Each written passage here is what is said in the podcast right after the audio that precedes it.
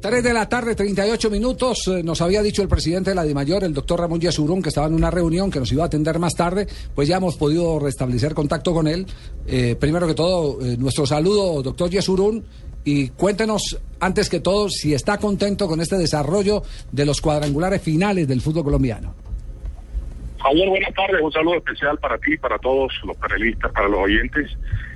sí, sinceramente sí, yo creo que fue una final o va a ser una final bien dramática.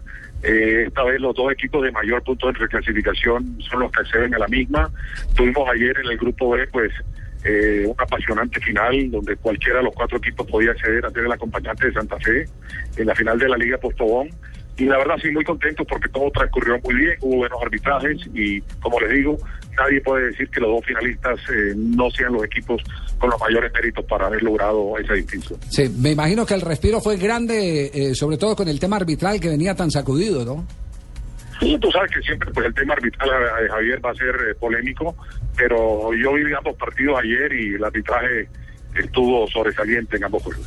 Doctor Ramón, el tema maluco de la tarde es una carta que ha circulado por todos los medios eh, referente a una solicitud de veto que hace el señor Álvaro de Jesús López Bedoya del cuadro Deportivo Pereira, recordándole a los presidentes un acuerdo para no contratar jugadores que se declaren eh, renunciados. Exactamente.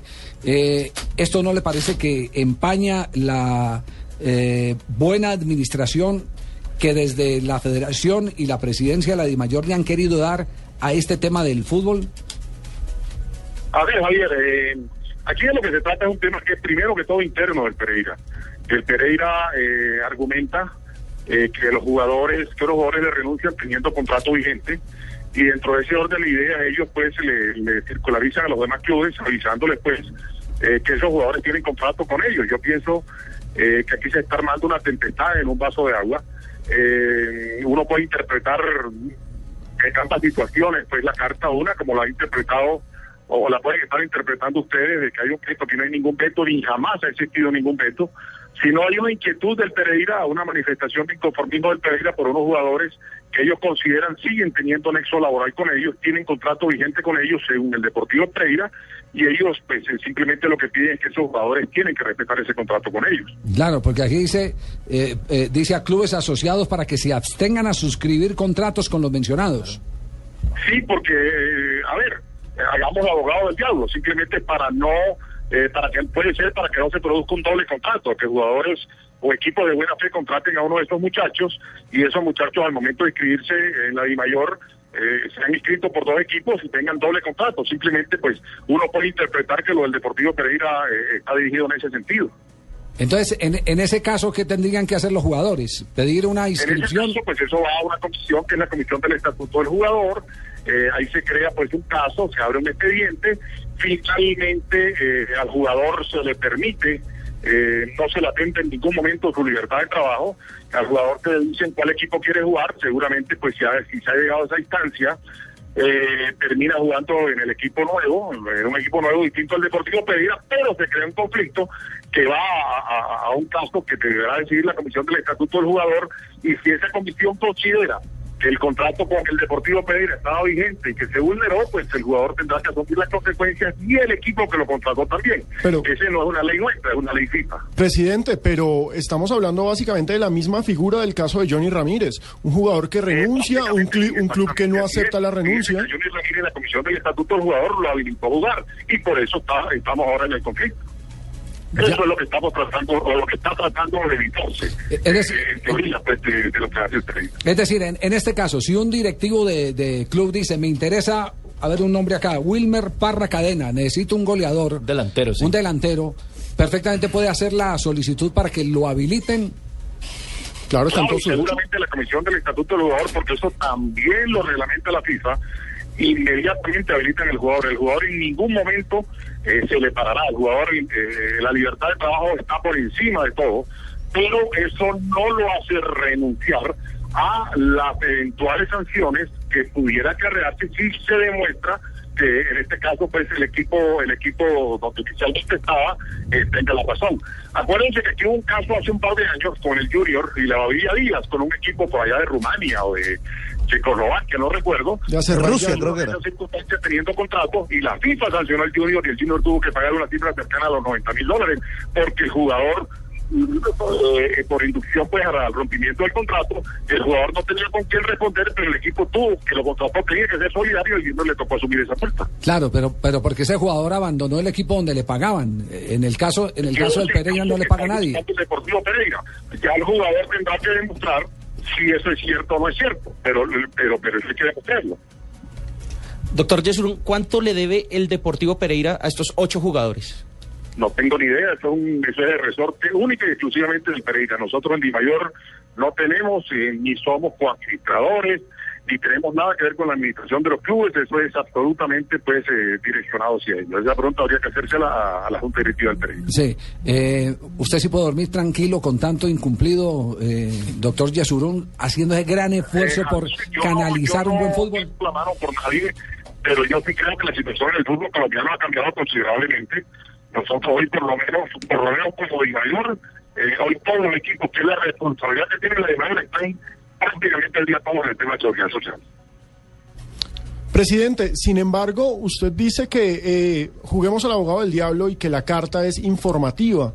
Sin embargo, el último párrafo de la carta, y lo voy a volver a leer, lo anterior a fin de que se informe a los clubes asociados para que se abstengan ese que se abstengan es como si el Pereira le estuviera pidiendo, y yo voy a jugar acá, abogado del diablo también, le estuviera pidiendo a todos los clubes, no los contraten. Les está diciendo, no los contraten. Es situación del Pereira, no de la Di Mayor. La del Pereira, pues, su Pero es que el que difunde la carta, el que difunde la carta es Di Mayor. o en su error lo puso de esa manera, por eso no son términos de la Di Mayor.